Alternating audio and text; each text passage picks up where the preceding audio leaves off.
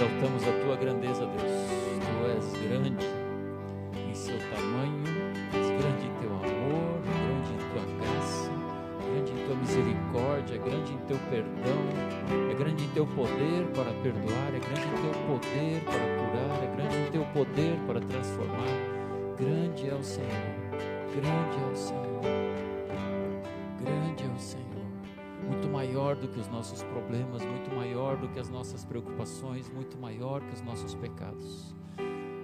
Recebe a nossa adoração, Deus. Amém. Você pode sentar.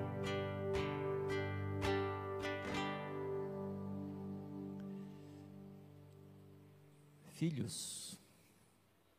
Quem se preocupa com filhos? Quem está preocupado?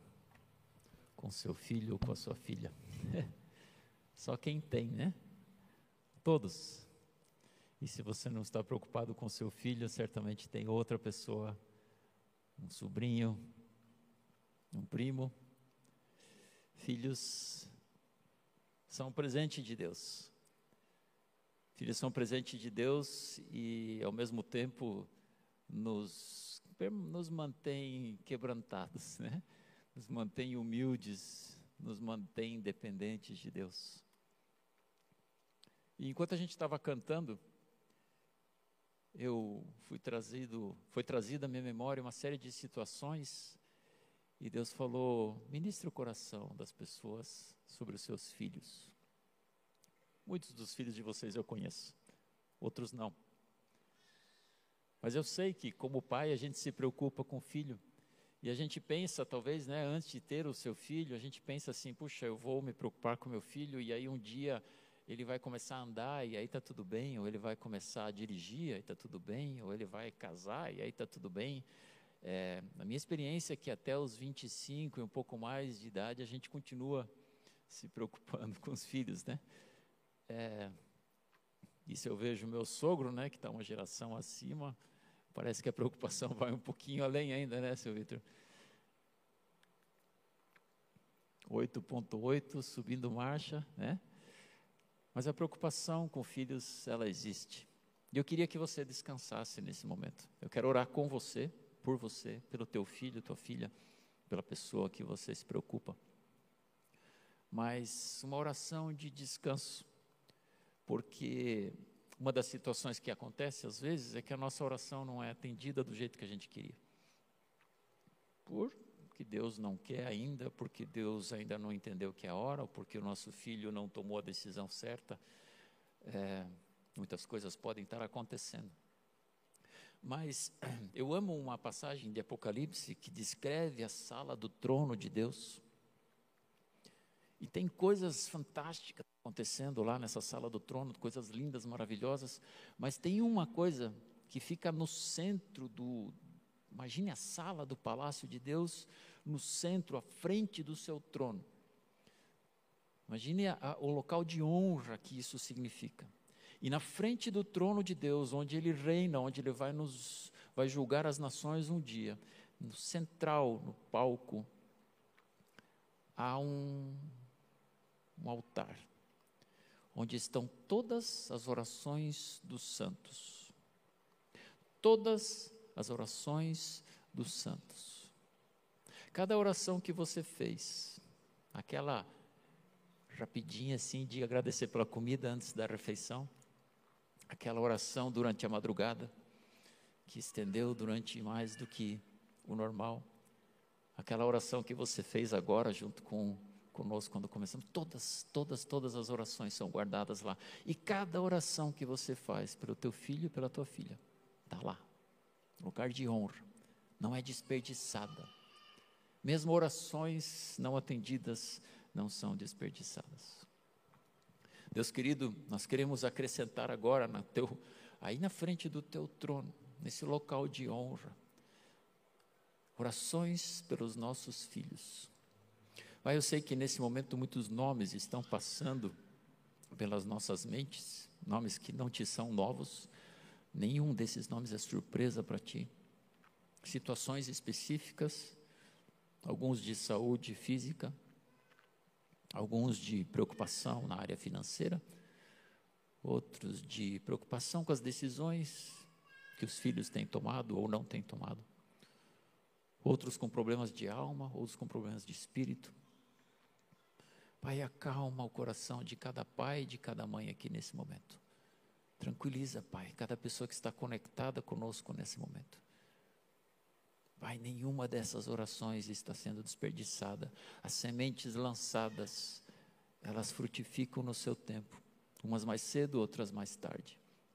Obrigado, Deus, por teu cuidado sobre os nossos filhos. E eu peço nesse momento, Pai, que a tua mão poderosa aí no céu se mova favor do clamor das mães que estão aqui, em favor do clamor dos pais. Responde, atende essa oração. Pai, aquele filho que está longe do teu caminho, tem misericórdia. Conduz ele com a tua graça, com a tua direção, com o teu cuidado. Pai, aquele filho que tem uma doença que nos tira o sono, Pai, cura, cura em nome de Jesus. Cuida, Pai, cuida das nossas famílias, cuida dos nossos filhos. Em nome de Jesus, amém. Amém. Amém.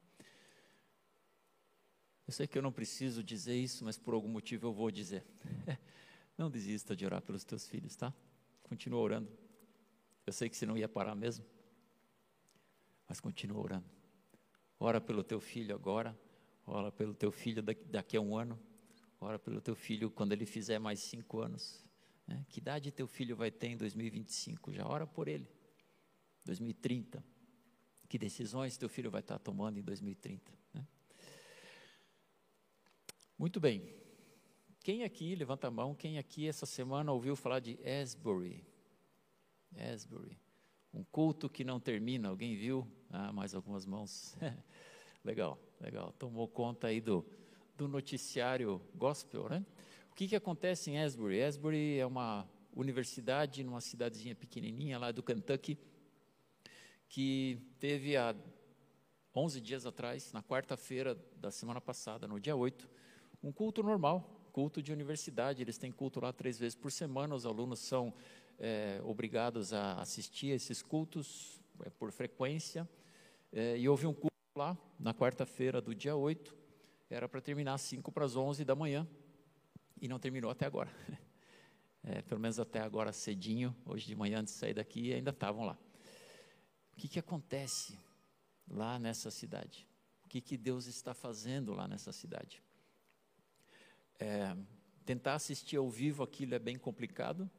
Está no site do o, o, presidente da universidade colocou lá no site não transmitam ao vivo isso. Isso eu só vi agora de manhã. É, colocou um comunicado lá. Ele pediu para que não fosse transmitido. Não tem estrutura para isso deles e pediu, né? Às vezes a gente consegue alguma transmissão por celular, é, mas eu vi, eu tentei assistir algumas coisas é, bastante impactantes. Mas o Espírito de Deus está movendo naquele lugar uma forma muito surpreendente.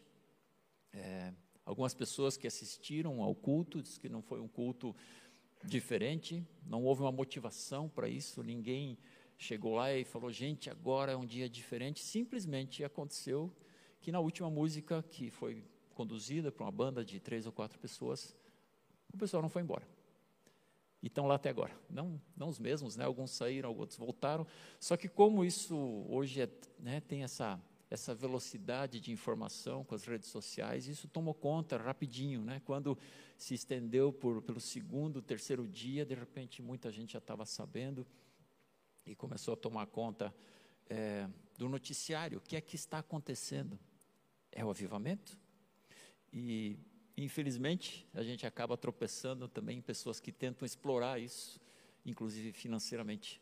Não, não, lá, não lá de quem está lá, mas outras pessoas tentam é, explorar isso. Mas o que está acontecendo nesse lugar? Descrições, né? Eu fui atrás de várias informações que eu considero fidedignas.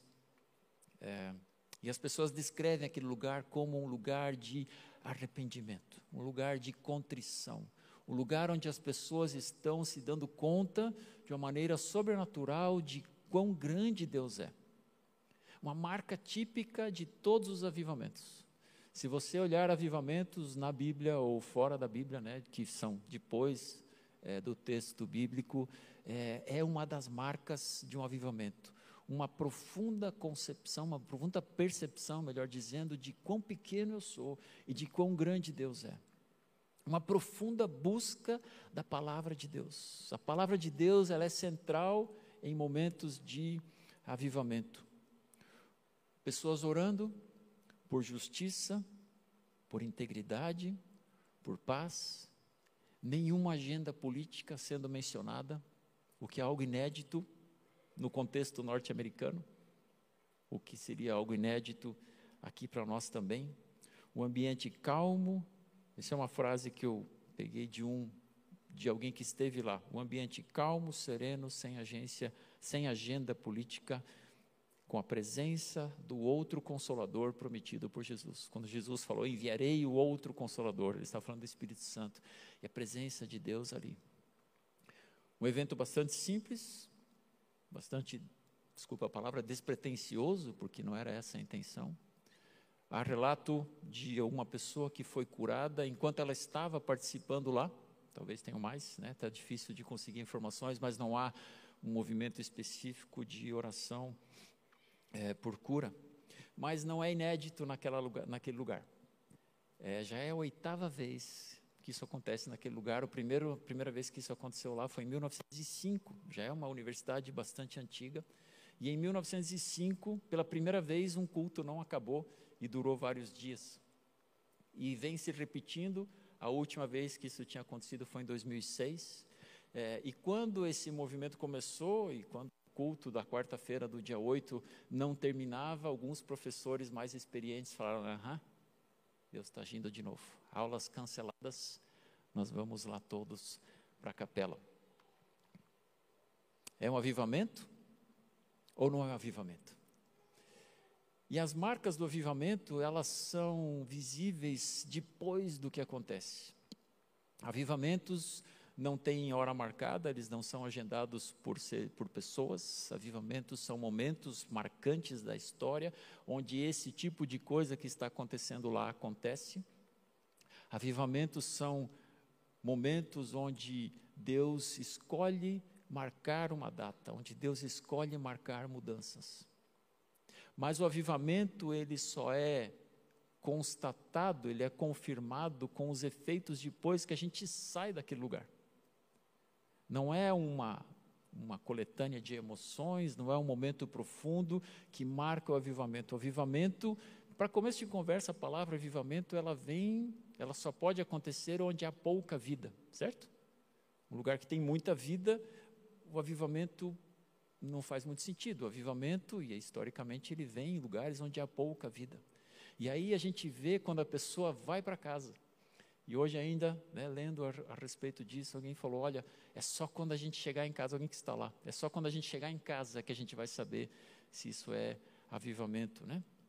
Então, no inglês, revival seria a palavra para avivamento, né? Mas o que a própria instituição lá está usando a palavra renewal, que é a renovação. Né? Então, está havendo uma renovação. Se isso vai se tornar um avivamento, é, claro que não estou torcendo contra isso, ninguém está torcendo contra, mas a marca disso é uma profunda transformação na sociedade. Uma profunda transformação na sociedade. O maior avivamento que aconteceu fora do texto bíblico, né, de, de, de Atos para cá, o maior avivamento, sem dúvida, foi o Pentecoste, né?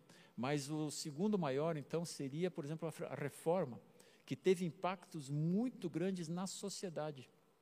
Hospitais começaram a nascer depois da reforma.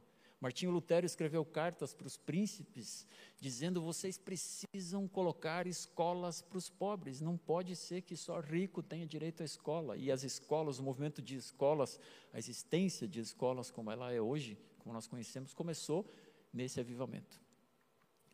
É, a mudança, ela precisa acontecer.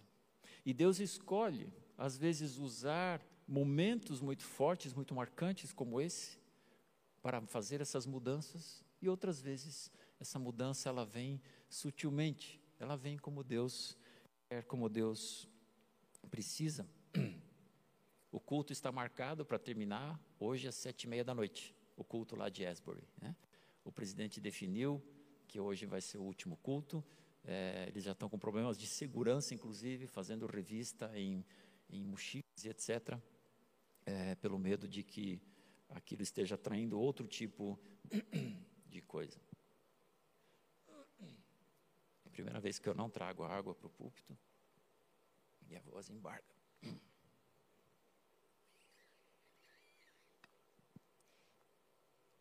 Quem esteve domingo passado, ou quem acompanhou no domingo passado, já recebeu um pequeno spoiler do tema de hoje, que é Jonas. É, nasceu de uma conversa, né, uma pequena coincidência, não existe coincidência, né? Mas de eu estar lendo o texto de Jonas, estar com a Bíblia aberta no texto de Jonas, a Mônica me manda uma mensagem, ela fala, você pode imprimir é, algumas imagens de Jonas, porque eu vou usar no encontro do Ajuda, que nós tivemos no sábado passado, é, e vamos, vou extrair as emoções que aparecem em Jonas. E eu falei, bingo, esse, esse é um tema extremamente relevante para nós. E Jonas, na verdade, pode ser considerado, já que estamos falando de avivamento, né, o maior avivamento que acontece no Antigo Testamento. O Antigo Testamento também tem seus momentos de avivamento, momentos que o Espírito Santo age, que o Espírito Santo intercede, o Espírito Santo decide marcar uma data e a partir de agora as coisas vão ser muito diferentes. Há um avivamento, por exemplo, na saída do povo de Israel do Egito. Né, onde eles estavam distantes de Deus, simplesmente clamando a Deus: Deus nos salva, nos restaura, nos cura, nos tira dessa escravidão, e Deus intervém através de né, usando Moisés, as dez pragas, a saída é, do Egito e outros avivamentos mais. Alguns estudiosos encontram oito avivamentos no Antigo Testamento, outros 22. Né? Então, tem momentos aí, dá para você é, puxar pela memória momentos de avivamento no Antigo Testamento. Mas o de Jonas é, é, é muito interessante. O avivamento que acontece na história de Jonas, ele é, como todos são, único. E algumas, alguns destaques ali. E por que que Jonas o avivamento de Jonas pode ser considerado o maior, pelo menos em um dos sentidos. Porque é o único profeta, Jonas é o único profeta que tem 100% de conversão. Nunca mais na história um profeta anunciou a sua palavra, pregou a sua palavra e 100% dos seus ouvintes se converteram, nem mesmo Jesus. Porém, Jonas é um profeta bem esquisito. E honestamente, o livro de Jonas é o único livro da Bíblia que termina com uma ponto de interrogação, porque existe uma pergunta no final do livro. E ele ter, ter, termina com a pergunta de Deus que Jonas não responde. Teoricamente, ou muito provavelmente, Jonas é o, é o, é o autor da carta, né, ou do livro de Jonas. E o próprio Jonas não responde à pergunta de Deus. E fica no ar. Será que o profeta foi salvo? Como pode um profeta como Jonas, com 100% de aprovação, ser um profeta. Não vou deixar nenhum adjetivo aqui para não ser desrespeitoso com Jonas, mas ele é um profeta diferente. Vamos ler o texto de Jonas, uma parte pelo menos, os primeiros versículos do livro, né, Jonas 1. Ler os primeiros nove versículos para nos contextualizar, e aí nós vamos extrair é, como lidar com as nossas emoções a partir do relato de Jonas. Jonas 1, 1, a palavra do Senhor veio a Jonas, filho de Amitai, com esta ordem: Vá depressa à grande cidade de Nínive e pregue contra ela, porque a sua maldade subiu até a minha presença. Mas Jonas fugiu da presença do Senhor, dirigindo-se para Tarsis. Desceu à cidade de Jope, onde encontrou um navio que se destinava àquele porto. Depois de pagar a passagem, embarcou para Tarsis para fugir do Senhor. Versículo 4: O Senhor, porém, fez soprar um forte vento sobre o mar, e caiu uma tempestade tão violenta que o barco ameaçava arrebentar-se. Todos os marinheiros ficaram com medo e cada um clamava ao seu próprio Deus. E atiraram as cargas ao mar para tornar o navio mais leve. Enquanto isso, Jonas, que tinha descido ao porão e se deitara, dormia profundamente capitão dirigiu-se a ele e disse: Como você pode ficar aí dormindo? Levante-se, clame ao seu Deus. Talvez esse tenha piedade de nós e não morramos. Então os marinheiros combinaram entre si: Vamos lançar sortes para descobrir quem é o responsável por essa desgraça que se abateu sobre nós. Lançaram sortes e a sorte caiu sobre Jonas. Versículo 8: Por isso lhe perguntaram: Diz-nos, quem é o responsável por essa calamidade? Qual é a tua profissão? De onde você vem? Qual é a sua terra? A que povo você pertence? Quem é você, Jonas? E ele respondeu: Sou hebreu, adorador do Senhor, Deus dos céus e da terra, Deus dos céus que fez o mar e a terra. Jonas é um cara diferente. Não parece Jesus dormindo no barco no meio da tempestade? Não é a mesma coisa? Só que um estava certo e o outro não estava. Quantas coisas a gente olha e vem pessoas, puxa, mas é parecido com Jesus, só que não era a hora dele estar tá dormindo, muito menos era a hora de ele estar tá lá naquele barco. A história continua: jogaram Jonas no mar, um grande peixe engoliu ele, e depois de três dias, o peixe devolve Jonas à terra. E para mim, por muito tempo eu achava que o peixe tinha pego ele lá no caminho para Tarsis, engolido ele, né, nadado até na, na praia de Nínive, ó, aqui é o teu serviço, não é lá. Só que não.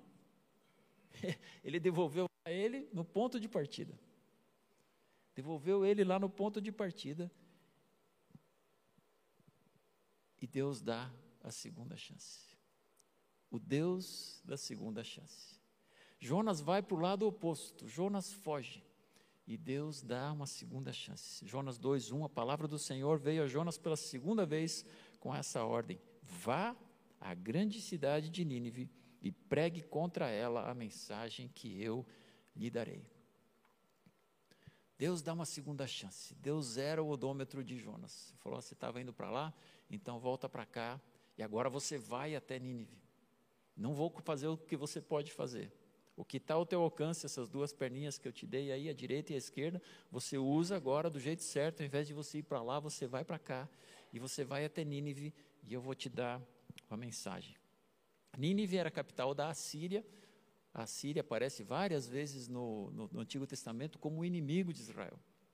E Jonas talvez tivesse, olhando do ponto de vista humano, alguns bons motivos para não ir até lá porque a Síria dominava naquela época, era o inimigo de Israel e era um inimigo muito cruel. O povo de Israel sofria debaixo da ação da Assíria, e Nínive era a capital. Nínive era uma cidade muito robusta, muito forte, muito grande. Os muros que circundavam a cidade, 120 mil pessoas, então já dá para imaginar que é uma cidade grande. E os muros que circundavam toda a cidade, dava para passar duas carruagens, tinha pista dupla em cima do muro. Então se imagina cidade fortificada, uma cidade imponente, mas de pessoas extremamente perversas, extremamente cruéis, especialmente contra o povo de Jonas. Jonas 3, 4. Jonas entrou na cidade, e percorreu durante um dia, proclamando: daqui a 40 dias Nínive será destruída. Olha só, o texto bíblico diz que a cidade era tão grande que precisava de três dias para percorrer a cidade a pé.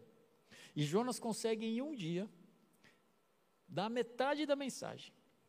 Porque a mensagem era: arrependam-se, senão vocês serão destruídos. E Jonas passa correndo pela cidade e vocês vão ser tudo destruído e passa correndo, e em um dia ele resolve o problema. Tá bom, Deus, você quer que eu vá para Nínive? Eu vou, vou para Nínive. Você quer que eu anuncie a mensagem? Qual que era mesmo? Arrependam-se, senão vocês serão destruídos. Ele fala, vocês vão ser tudo destruído, tudo destruído, tudo destruído. E correndo, imagine um homem correndo, anunciando, né? Sem dicção, sem respiração, sem impostação de voz, simplesmente, vocês vão ser destruídos, vocês vão ser destruídos. E assim ele passa pela cidade e toda a cidade se arrepende. Não há única, não há uma única das 120 mil pessoas que não se dá conta da sua perversidade, que não se dá conta de que precisa de Deus. E a mensagem chega até o príncipe da cidade, e o príncipe da cidade fala: Eu também me arrependo. E toda a cidade se arrependeu. O maior avivamento que se tem notícia no Antigo Testamento. Um profeta único na história da Bíblia, um profeta único na história da igreja e viveram todos felizes para sempre.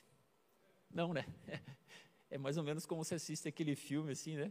Que tudo está bem e você olha no relógio só deu 30 minutos de filme. Não, ainda tem muita coisa para acontecer. Jonas 4:1. Jonas, porém, ficou profundamente descontente com isso e enfureceu-se. Ele orou ao Senhor e disse: Senhor, não foi isso que eu te disse quando eu ainda estava em casa. Foi por isso que eu me apressei para fugir para Tarsis. Eu sabia que tu és um Deus misericordioso e compassivo, muito paciente, cheio de amor que prometes castigar, mas depois te arrependes. Que Deus é você? Que droga! Um Deus misericordioso, um Deus compassivo, um Deus paciente, cheio de amor, um Deus que não castiga. Não aguento mais você, Deus. Já ficou frustrado? com a falta de ação de Deus, com a apatia de Deus? Por que, é que Deus não manda um raio? Por que, é que Deus não destrói? Por que, é que Deus não intervém? Toda vez que eu lembro de Jonas, fica muito claro para mim. Para mim, a principal mensagem de Jonas é que a mensagem é maior que o mensageiro. A mensagem é maior que o mensageiro. Toda vez que eu subo aqui, toda vez que eu tenho o privilégio de segurar o microfone, toda vez que vocês estão atentos a mim, eu preciso me lembrar que a mensagem é maior que o mensageiro. O que passa pela boca do mensageiro é maior do que o mensageiro. Eu não tenho o controle da mensagem. Eu não posso nem tentar controlar a mensagem. E eu não posso me colocar acima da mensagem. Quando eu transmito a mensagem de Deus, ela se supera, ela vai além. Deus está me usando, mas Deus também está usando a sua memória, Deus está usando a sua alma, Deus está usando as suas emoções, Deus está usando o seu espírito para que esse pouco que eu estou transmitindo para você se transforme em muito. Então, jamais o mensageiro pode se orgulhar e dizer: Olha o que aconteceu quando eu trouxe a mensagem, porque a mensagem é maior que eu. E eu também não posso me colocar, ah, oh, Deus, eu não vou ser capaz, eu não posso, eu sou pequeno, eu sou falho, eu errei, eu briguei com a minha esposa antes de sair de casa. A mensagem é muito maior do que isso. E essa, para mim, há muito tempo, tem sido essa marca de Jonas. A mensagem é maior que o mensageiro. Mas o nosso foco aqui agora são as emoções. Porque eu queria meu, desejo, meu objetivo é que a gente saiba aprender a discernir algumas das nossas emoções e saber usá-las a nosso favor, porque Deus nos fez seres emotivos, Deus nos fez seres emocionais. Nós não somos robôs, por mais que alguns pareçam, nós não somos absolutamente gelados e frios, por mais que alguns germânicos é, e nórdicos assim pareçam, nós temos emoções. E Deus nos deu essas emoções e por isso elas são boas. Mas a gente precisa controlar. A gente precisa entender o que as emoções fazem conosco. Porque Deus é um Deus que. É, eu não sei se eu posso dizer que Deus tem emoções, porque Deus transcende a nossa compreensão, mas Ele permite que a Bíblia muitas vezes o descreva com emoções para que a gente entenda o caráter de Deus. E a Bíblia às vezes fala que Deus está triste, que Deus está feliz, que Deus se alegra com isso, que Deus se enfurece. A Bíblia fala da ira de Deus contra o pecado. Então as emoções elas são boas. Cada uma das emoções que você sente, ela é boa. Mas eu preciso controlar as minhas emoções e para isso eu preciso começar discernindo as minhas emoções. Vou pegar uma fácil. Raiva raiva. Fácil de identificar, né? A raiva. Jonas tinha raiva dos ninivitas. Não era só um sentimento de que nós estamos sendo injustiçados por eles, mas Jonas desenvolveu uma raiva desse povo que não era saudável. Jonas desenvolveu uma ira contra esse povo que parecia algo normal e muito provavelmente muitas pessoas ao redor de Jonas tinham essa sensação, tinham esse sentimento, essa emoção, mas aquilo foi minando o coração de Jonas e quando a palavra de Deus chega, quando a ordem de Deus chega, quando o ministério que Deus coloca para Jonas chega, ele é dissolvido, ele é corroído por essa raiva. Deus fala para ele vai para Nínive. E ele vai para Tarsis. É mais ou menos como se Deus falasse para você: olha, o teu ministério é em Campo Largo. Vai para lá que eu tenho um ministério para você. Sabe para onde Jonas foi? Para o Acre. É o lugar mais distante que se tinha conhecimento na época. O, literalmente o fim do mundo. E quando a Bíblia diz ali que Jonas comprou a passagem, é, originalmente, muito provavelmente, significa que ele fretou o navio. Ele pegou um navio, achou um navio de carga e falou assim: quanto é que é para ir para Tarsis? A viagem de navio para Tarsis levava três anos de ida e volta. Ele fretou esse navio, deve ter arranjado carga para fazer valer o, o carreto, né? E ele foi mudar de profissão. Ele falou: você é marinheiro agora, você, o que, que é dono de navio, né? É, Armador, obrigado, Jairo. Você é armador agora. Ah, você quer que eu vá pregar a mensagem de Deus? Não, eu vou fazer, eu vou trabalhar agora com logística, você é armador de, de navio. E ele freta esse navio, gasta uma pequena fortuna, imagine, né? ele paga o salário dos, dos, eh, dos marinheiros, né? dos marujos, etc. E ele vai para o Acre. Não dá para ir para o Acre de navio, eu acho, né? Mas só para você ter uma ideia de que ele era para vir para cá e ele foi para o lugar mais longe do mundo. A raiva me leva para o lugar mais longe da vontade de Deus. A raiva que, de, que Jonas tinha do povo de Nínive leva ele para o lugar mais distante da vontade de Deus. Provérbios 25, 28, como a cidade com seus muros derrubados, assim é quem não sabe dominar-se. Jonas não soube dominar a sua raiva. E a raiva me leva para longe da vontade de Deus. Jonas enfureceu-se quando os assírios se arrependeram. Quando ele chegou lá e viu que os assírios se arrependeram, a Bíblia diz que Jonas se enfureceu. Não sei se fúria, acho que é mais que raiva, né? Fúria deve, deve ser mais que raiva. E Deus fala: você tem alguma razão para essa fúria? Você tem alguma razão para estar enfurecido? Deus pergunta. E se você quiser, depois, espero que você tenha curiosidade de ler o texto de Jonas. Marca quantas interrogações tem Jonas. Marca quantas perguntas tem. Eu gosto de, em alguns textos bíblicos, olhar as interrogações, porque as perguntas elas provocam, né? E Deus olha, não acredito que você está enfurecido porque a tua mensagem deu certo. Mas não foi só por isso que Jonas se enfureceu. Jonas consegue se enfurecer de novo por algo ainda muito mais insignificante do que a conversão dos assírios. Porque Jonas daí está lá sentado esperando 40 dias, né? Deus falou que em 40 dias vai, vai destruir. Eu quero ver, vai ter um espetáculo aqui, né? Vai cair uma, uma bomba atômica, vai cair algum. Como é que destrói de uma vez uma cidade de 120 mil pessoas? Vai ser bonito, vai ser um lugar instagramável, né? Vou aqui tirar uma selfie, né? De como Deus vai destruir essa cidade. E aí o sol, ah, não acredito, agora tem sol. E aí começa a nascer uma plantinha, e ele fala: olha, essa plantinha vai ser, vai me dar sombra. No outro dia ele acorda, aquela plantinha morre. Olha os problemas que Jonas estava tendo. E ele se enfurece porque a plantinha morre. É mole? Deus, abre aspas, Jonas, você tem alguma razão para estar tão furioso? Por causa da plantinha? É sério isso? Tem gente que estava indo para o inferno e eu salvei, e você preocupado com coisas materiais? A mensagem da salvação chegou para pessoas que iam ser destruídas, uma cidade inteira. E você está preocupado com o teu conforto, com uma sombrinha, uma pequena sombra. A raiva ela me faz ir para longe de Deus, me faz valorizar mais as coisas do que as pessoas,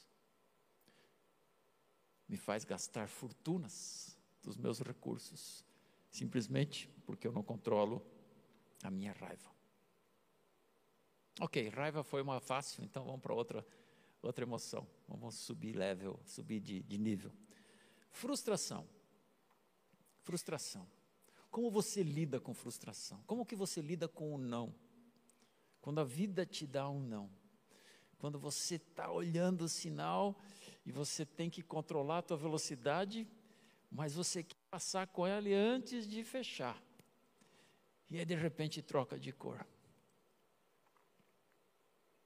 Quando você está contando com aquele negócio, esse negócio vai fechar, isso aqui vai dar certo. E entra o concorrente através, ou o cliente, por qualquer motivo, cancela. Quando você quer ir para a praia num lindo dia de sol, num domingo de carnaval, você que está me assistindo aí diretamente de Guaratuba Beach. E aí tem um clima de Curitiba para. Como você lida com a frustração? Jonas não gostou da ordem que Deus deu para ele. Ele falou: ah, não, não vai dar. Não, eu faço, eu faria outra coisa. Isso aqui eu não gosto. Mas a, a frustração eu considero a emoção mais educativa que você e eu podemos experimentar. A frustração ela é formativa. Educadores de hoje em dia estão preocupados com o baixo índice de frustração que as nossas crianças estão enfrentando.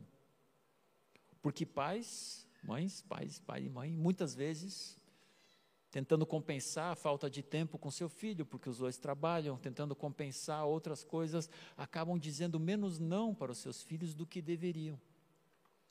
Porque quando eu sou frustrado, quando eu era criança, não lembro, mas eu tenho certeza que era assim. Porque toda criança faz isso. Não. Eu não gosto de receber não. Até hoje. Eu sou muito mais a favor do sim. Se um dia eu fizer uma pergunta para você, te pedir alguma coisa, já fica aqui de antemão. Eu prefiro que você diga sim do que não. Eu não gosto do não. Mas o não, oi? Fica a dica, hashtag. Mas o não me educa mais. Os nãos de Deus, os nãos da vida, eles são formativos. Eu não cresço, a criança não se desenvolve, ela não desenvolve seu domínio próprio quando você fala sim para tudo. Não que você vai sair dizendo não para o teu filho só para ele aprender o que é bom. Mas a frustração é um sentimento extremamente positivo. Porque você e eu conhecemos crianças que recebem poucos nãos. Como é que a gente chama esse tipo de criança? Mimado, né? A criança mimada. E depois ela vai para a vida e descobre que a vida não é a sua mãe, né? Aquela mãe que dá, diz sim para tudo, ela está moldando um conceito, né? O pai também, né? Como moldando um conceito de vida para o seu filho. Depois ele vai para a vida e a vida não diz sim para tudo.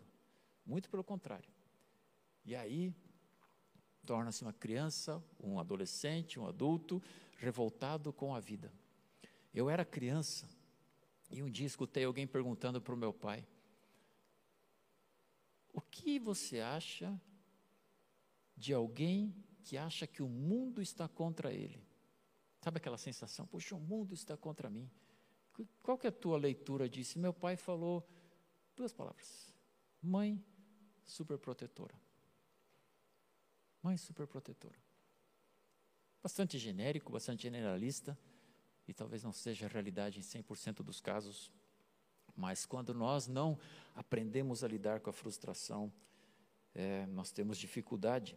Como eu disse, os ninivitas eram inimigos muito cruéis do povo de Israel, e quando Jonas, enfim, quando ele vai lá pregar a mensagem, ele falou: tá bom, quer que eu vá pregar? Eu vou, mas eu quero ver esse pessoal queimar no fogo do inferno. Ah, como eu quero ver isso, agora vai ser bonito. Aqui eu vou ter o meu momento de alegria, meu momento de prazer. E Jonas fica frustrado, porque a graça de Deus alcançou a todos. Pode isso? Pode um profeta se frustrar porque a graça de Deus alcançou alguém? Jamais eu vou ter esse sentimento, né? Jamais eu vou ficar feliz porque Deus não castigou alguém. Às vezes dá vontade, né? Às vezes eu ouço pessoas falar, ah, mas essa pessoa vai se ver com Deus. Frustração pode ser sinônimo de inveja, ou sintoma, não sinônimo, sintoma de inveja ou de soberba. Frustrado porque o outro recebe o que eu não recebo ou porque eu me acho melhor que o outro. Ah, eu, tudo bem, mas isso aqui eu não faço. Isso que ele fez eu nunca fiz. Medo. Quem tem medo? Todos nós temos medo. Eu preciso ter medo. O medo é, de novo, um sentimento, uma emoção que Deus me dá. E o medo ele aparece pela primeira vez no barco. Quando o barco está lá açoitado pelas ondas, né, a tempestade vindo e os, merc os mercadores né, que estavam no barco ali com medo. Nós vamos morrer. Um medo que protege. O medo que eles começaram a sentir começou a protegê-los, porque, ok, então aqui algumas coisas são secundárias e nós vamos começar lançando as cargas para fora do barco, para nos proteger. E eu lembro que né, eu trabalhei com logística por algum tempo e um dia eu tive o privilégio de conversar com o capitão do navio que transportava os contêineres que a gente importava. E uma conversa, era um jantar promovido ali pelo dentro do navio, conhecemos o navio e tudo mais. E conversa de, de pescador, não, né? Conversa de marinheiro, falando de tempestade. Eu falei, você como líder do barco, você como líder desse navio, um navio enorme, monstruoso. Qual o qual teu modus operandi? O que, que você faz quando você está numa tempestade? Qual era a minha preocupação? As minhas peças, né? O que, que você vai fazer? Porque os contêineres ficam todos ali expostos, né? Eu falei, cara, o que, que você vai? Não, manda acorrentar mais forte os contêineres e ver qual é o crítico, qual que não é crítico. Ele falou, olha, a primeira preocupação é com a minha tripulação. Minha segunda preocupação é com o barco, com o navio. Se der tempo, a gente cuida da carga. Eu falei, a minha carga vai parar a linha se cair aquele, aquele container no mar, né? Os mercadores, nessa mesma proporção, nessa mesma sequência, né, começou a, a pegar e falou, a primeira coisa aqui, a carga, vamos ver se a gente salva o barco, mas em, em última instância nós precisamos sobreviver. Agora o Jonas devia estar com medo e estava dormindo. Então, às vezes, o medo é bom, às vezes o medo sobra, às vezes o medo falta. Jonas estava faltando aquilo que a gente chama do temor do Senhor, de ter a noção de que ele estava desobedecendo ao Deus, Criador de todas as coisas, e que as consequências poderiam, inclusive, espirrar nos próximos. Não só Jonas estava correndo risco de vida, mas eventualmente outras pessoas também. Jonas deveria estar com medo, mas dormia anestesiado. Os ninivitas, depois que Jonas passa correndo por Nínive, também morrem de medo do castigo.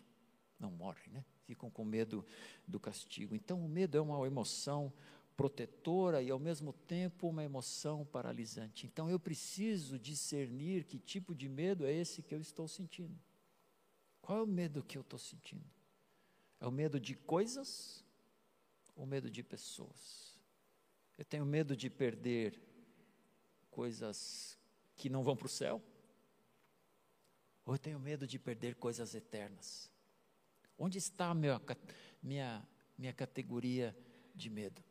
Do que eu tenho medo de perder? O que eu tenho medo que me aconteça? São coisas espirituais, são coisas carnais, são coisas eternas ou são coisas passageiras? Você consegue ser honesto contigo mesmo? 1 João 4,18 fala que no amor não há medo. Claro que ele está falando do medo ruim, né? No amor não há medo, ao contrário, o perfeito amor expulsa o medo, porque o medo supõe castigo, e aquele que tem medo não está aperfeiçoado no amor. Quanto mais eu sou tomado pelo amor de Deus, mais o medo vai embora. E quando eu trato com pessoas ou lido, converso com pessoas que têm dificuldade em tratar do medo, o seu medo, um medo paralisante, um medo é, não saudável, eu falo: olha, imagine que o seu medo é o ar, e você tem um copo, você tem um copo, ele está cheio de ar. Como que você faz para tirar esse medo de dentro do copo? Como que você faz para tirar o ar do copo? Né? Eu poderia aqui balançar o copo e o ar não vai sair. Só tem um jeito de eu tirar o ar desse copo. É colocar outra coisa no lugar. É colocar encher de água, por exemplo. E quando eu encho o copo de água, o ar, enfim, sai. E assim é o, é o medo. O seu copo, por natureza, o seu copo carnal, ele está cheio de ar, ele está cheio de medo. E a forma que eu tenho, a forma que Deus colocou, a forma que eu tenho para te oferecer, é encher de amor, do perfeito amor, de um amor por Deus, de um amor pelas almas, de um amor pela obra de Deus, de um amor pela obediência, de um amor pela palavra de Deus, o perfeito amor. E aí o medo vai saindo. Aí fica aquele medo protetor, né? Eu tenho medo de levar choque, eu tenho medo de atravessar uma preferencial, eu tenho medo de tomar multa, eu tenho medo de é, enfermidades, enfim. Então, tem coisas que eu posso fazer nesse sentido que me protege. Não é desse medo que eu estou falando. Estou falando de um medo paralisante ou de um medo que me traz a desobediência. Mais duas emoções. Uma delas, a tristeza. Deus também se entristece. A tristeza também é um sentimento, também é uma emoção válida. E a tristeza aparece quando Jonas está lá no ventre do peixe. O peixe engole Jonas e Jonas fica triste. E Jonas tem ali uma oração de lamento. Tem um capítulo, quase um capítulo inteiro, de Jonas lamentando a sua situação. Eu não imagino que ele tivesse qualquer esperança de um dia sair de lá. Não é normal, né? Um animal se alimentar e devolver a alimentação. Talvez a raiva de Jonas, talvez o seu medo, talvez a sua ira tivesse transformado ele numa, numa refeição um pouco mais amarga, né? É, mas o fato é que Jonas se entristece. E você e eu vivemos numa cultura da ditadura da alegria, ditadura da felicidade.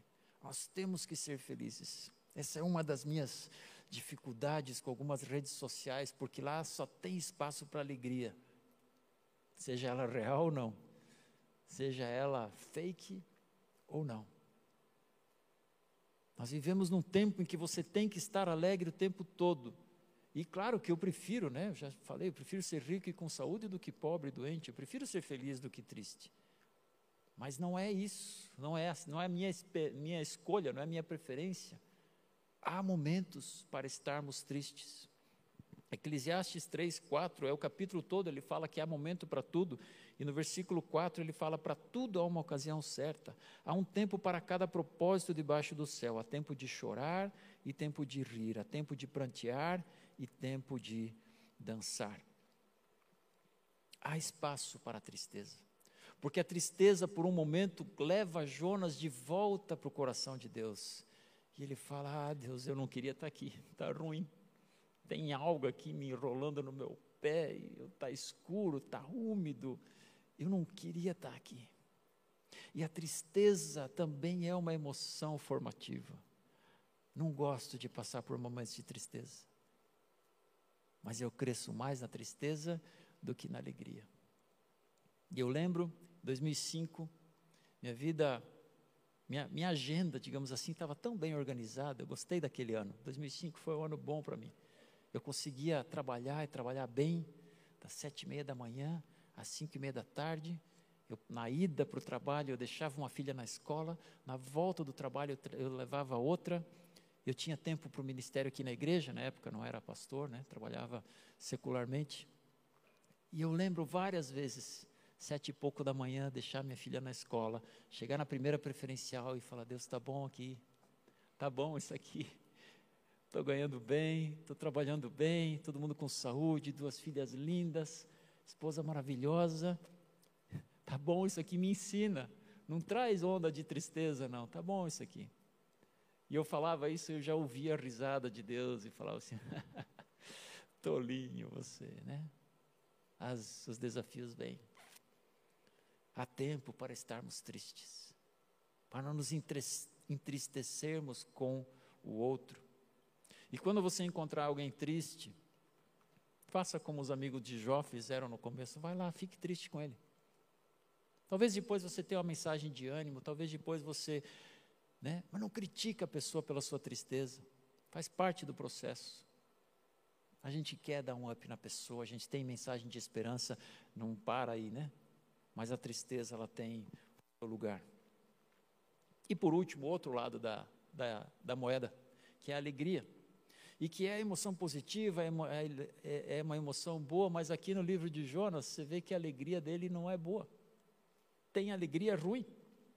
Sabe o que, que Jonas fica feliz em todo o processo? o momento que a alegria de Jonas é descrita? Quando ele vê aquela plantinha nascendo. Ele ficou mais feliz em ver a plantinha nascendo do que todo o resto. Deus ter falado com ele, Deus ter salvo ele da, do naufrágio, Deus ter levado ele de volta, ter salvo ele de, do, do, do, do ventre do peixe. Tudo isso não quis dizer nada. Jonas fala que ele se alegrou em extremo, a Bíblia diz, por causa da plantinha que nasceu. Olha o egoísmo de Jonas. A alegria pode ser um indicativo do meu egoísmo. Com o que é que eu me alegro?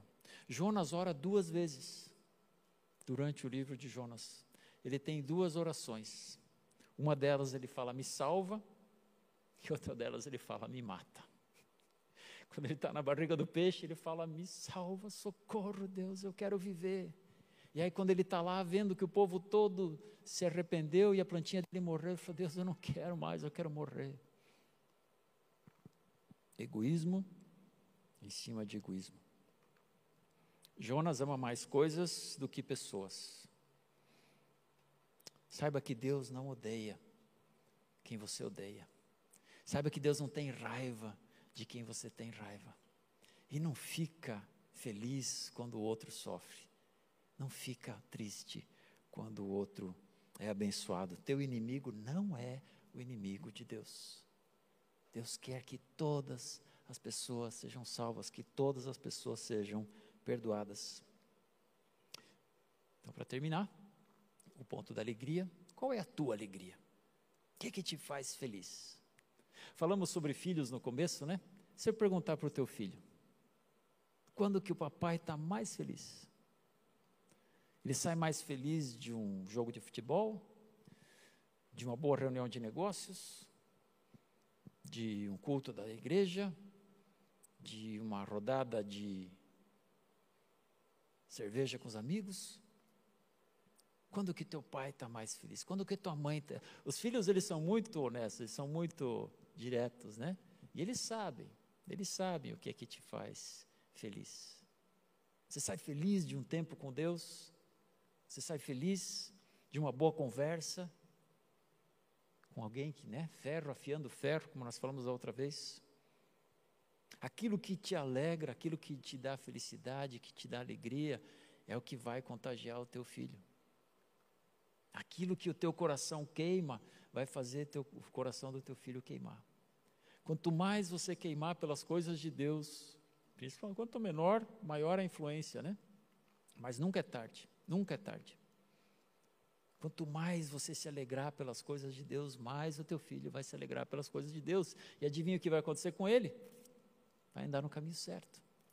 A tua alegria, as coisas que te alegram, as coisas que te dão prazer, as coisas que te dão um sentimento de, ah, esse dia valeu a pena, moldam as pessoas ao teu redor. Pelo que é que você vibra? O que é que faz você tirar aquele sorriso do rosto? Muito bem. Pergunta fatídica: o que é que eu faço agora? Para você, que talvez está se fazendo essa pergunta, ou se não está, deveria. O que é que eu faço agora? 150 anos depois da história de Jonas, Naum, um outro profeta, ele se levanta e dá uma palavra de alerta, como todo profeta faz. O profeta chega e fala: Olha, se você continuar nesse caminho, a coisa vai terminar mal mas tem um caminho de paz. E Naum chega e profetiza contra Nínive, e Nínive é destruída. Aquele avivamento durou pelo menos alguns anos.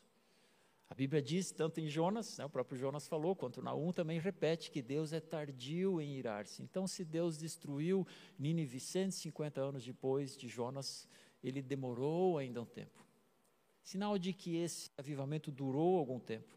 Esse avivamento mudou pessoas, mas por algum motivo que a gente não sabe, né? A história dos assírios, ela não é tão bem descrita na Bíblia, o foco ali é o povo de Israel. Mas de alguma forma, aquilo não foi perene. Então, o que, que eu faço com isso? Te dar três dicas para você lidar, para eu lidar com as minhas emoções. Primeira coisa, seja seu próprio analista. Analise as suas emoções, observe as suas emoções. Eu gosto da expressão de que você é o seu melhor médico. Porque você sabe que quando você come isso te faz mal, então pare de comer isso, né? não precisa ir no médico. Você sabe que quando você dorme mais ou dorme menos, isso, aquilo acontece. Então observe, seja seu próprio analista, se olhe no espelho e observe as suas emoções. Elas são boas, mas observe se você consegue lidar bem com elas. Faça essa, esse exercício. Se é do tipo explosivo e um dia aconteceu, que, que aconteceu antes dessa explosão? que, o, que, o que que motivou? Ah, não, porque pisaram no meu calo. Tá, pisaram no teu calo, mas tem outras vezes que pisam no calo e não explode. Tem alguma outra, tem algum outro elemento ali. Tem alguma outra frustração, tem algum outro medo envolvido, tem alguma outra alegria que não é boa, tem alguma outra tristeza. Observe como as emoções lidam com você. Se as emoções jogam você para um lado ou para o outro. Seja você o seu próprio analista e tenha alguém perto de você para te ajudar, né, seu cônjuge, seu melhor amigo, para te ajudar a observar. Segundo ponto, quando a coisa apertar, quando as emoções começarem a querer tomar conta, quando o medo começar a tomar conta, quando a raiva quiser tomar conta, quando a tristeza quiser tomar conta, Cristo viva em mim. Que já não sou eu quem vive, mas Cristo vive em mim. Gálatas 2:20 a vida em Cristo. Não é hora, na minha opinião, de você perguntar o que que Jesus faria nessa hora, porque Jesus, você sabe, Jesus não ia sentar, sentar a mão em alguém, Jesus não ia esbravejar, Jesus não ia falar palavrão. E, eh, não, essa pergunta não, não é tão útil. É hora de você falar, Jesus, agora você vive em mim. Agora é com você. Eu não posso fazer isso aqui. E isso me leva, só vai acontecer com a intimidade que eu tenho com Deus. Quando a minha oração se tornar relacionamento. Quando a minha oração não for mais uma lista de pedidos da Avon, como a gente fala, né? Deus me dá isso, me dá isso, me dá isso, me dá isso. Tem espaço para pedir coisas para Deus, claro que tem. Mas quando a minha, meu relacionamento com Deus existir, a partir da oração, a partir da leitura da palavra, aí quando a coisa apertar, né? Quando os seus o seu painel de instrumentos começar a entrar no vermelho, né? começar a subir, acender luzinha, sirene. Cristo viva em mim, Cristo viva em mim. Agora é você que tem que responder minha esposa, agora é você que tem que responder meu filho, agora é você que tem que responder esse WhatsApp, agora é você que tem que pisar no freio. Cristo viva em mim. Ele quer. Ele quer. Não é algo assim que você pede socorro, né? e você levanta a mão para Deus e ele fala assim: hum, hum, hum. essa vez você está por tua conta. Não, ele quer. Ele está sempre com a mão estendida. E o terceiro ponto, né? Primeiro, observe as suas emoções. Quando a coisa apertar, Cristo vive em mim. E terceiro, arrependa-se. A gente pisa na bola. A gente pisa na bola. Muitas vezes, por causa das emoções. Muitas vezes eu erro porque a minha emoção tomou conta ou porque o medo me paralisou, eu devia ter feito alguma coisa e não fiz, ou porque a raiva tomou conta de mim, eu falei o que eu não devia ter dito. Arrependa-se. Mesmo que o que você fez é algo natural, mas qualquer um faria isso no meu lugar. Mesmo que seja algo compreensível. Não, vocês não sabem, o dia, o dia que eu tive, eu já não dormia três noites direito. Aí já acordei, pneu do carro furou, troquei o pneu, a bateria estava arriada, e o dia foi horrível. Ah, não dava, não, é que você não sabe. Mesmo que seja algo explicável, arrependa-se. Mesmo que todos já estejam acostumados. Na minha família já sabe, ixi, isso aí não. Sou assim mesmo. Síndrome de Gabriela, sabe? eu nasci assim, vou viver assim, vou morrer assim. Não, arrependa-se. E arrependa-se do verbo, Ronald, me perdoa pelo que eu falei, eu não devia ter falado. Gonzaga, eu devia ter feito alguma coisa aquela hora e não fiz, me perdoa. Minha emoção tomou conta de mim.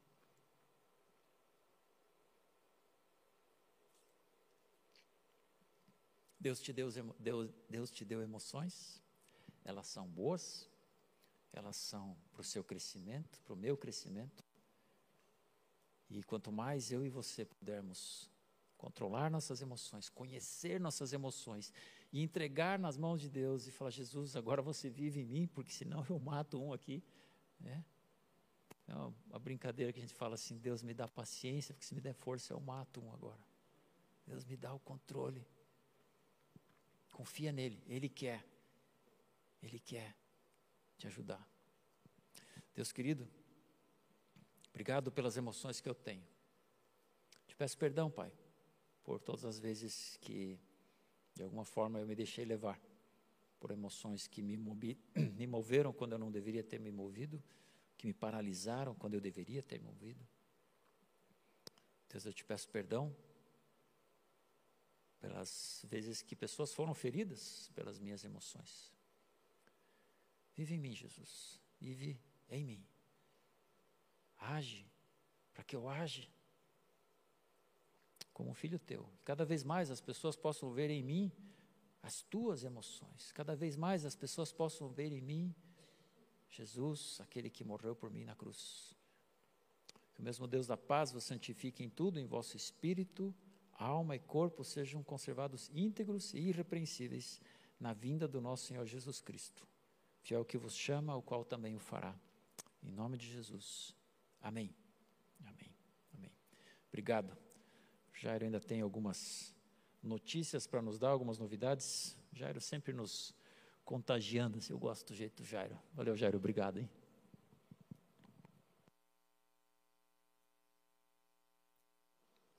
Obrigado, pastor. Belíssimas palavras. E antes de encerrarmos, temos alguns, alguns avisos. Nós temos uma satisfação imensa quando somos visitados, quando alguém aqui está pela primeira vez. Cada um de nós aqui, em algum momento da nossa vida, esteve aqui a primeira vez. Alguns tiveram o privilégio de chegar aqui bebezinhos, né? outros já nem tanto, né? Eu cheguei com 50 e poucos anos. O Gonzaguinha levantou a mão aqui também, né? E tantos outros aqui. Fomos muito bem acolhidos e tivemos vontade de voltar e estamos aqui. Então, se você está aqui pela primeira vez, ao final você vai receber uma lembrancinha. Seja muito bem-vindo, seja muito bem-vinda. Espero que venha outras vezes. Será uma satisfação imensa para todos nós. Nós temos agora o momento da generosidade, as salvas irão passar. Você também, caso esteja desprevenido, né, como a gente quase que ninguém anda com dinheiro mais no bolso, é, você tem aqui as, os canais pelos quais você pode fazer a sua doação, compartilhar um pouquinho do que Deus dá para você aqui com a igreja que precisa muito e sabe muito bem usar todos esses recursos. Uh, lembramos que quartas-feiras, às 19 horas, tem o, a reunião de oração. É um movimento que começou não tem muito tempo e está encorpando, está perseverando. É um momento muito rico, um momento muito bacana. Então, quarta-feira, às 19 horas, aqui do lado no salão.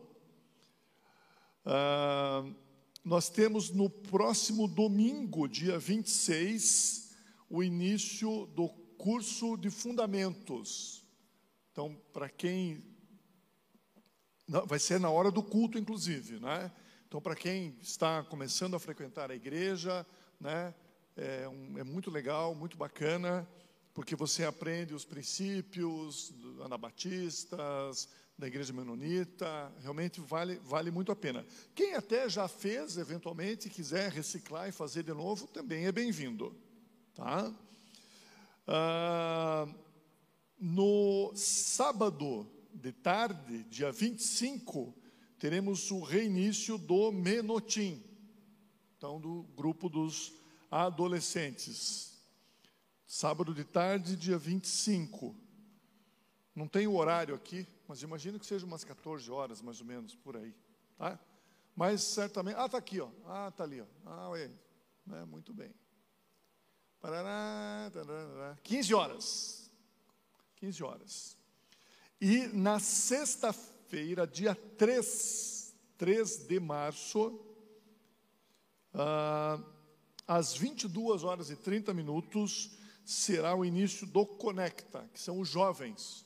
Então, dá tempo de ir para a faculdade, para a aula e tal, fazer, participar do, dos seus compromissos, daí às 22h30 reinicia o Conecta.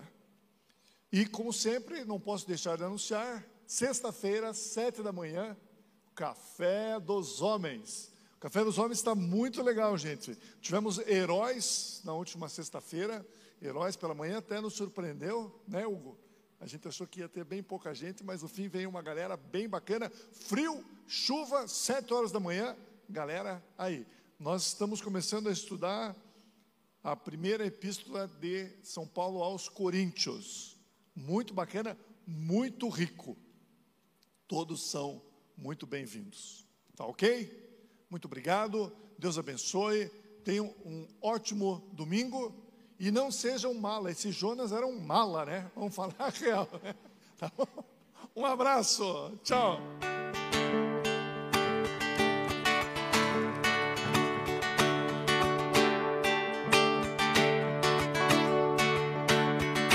Santo, Santo, poderoso,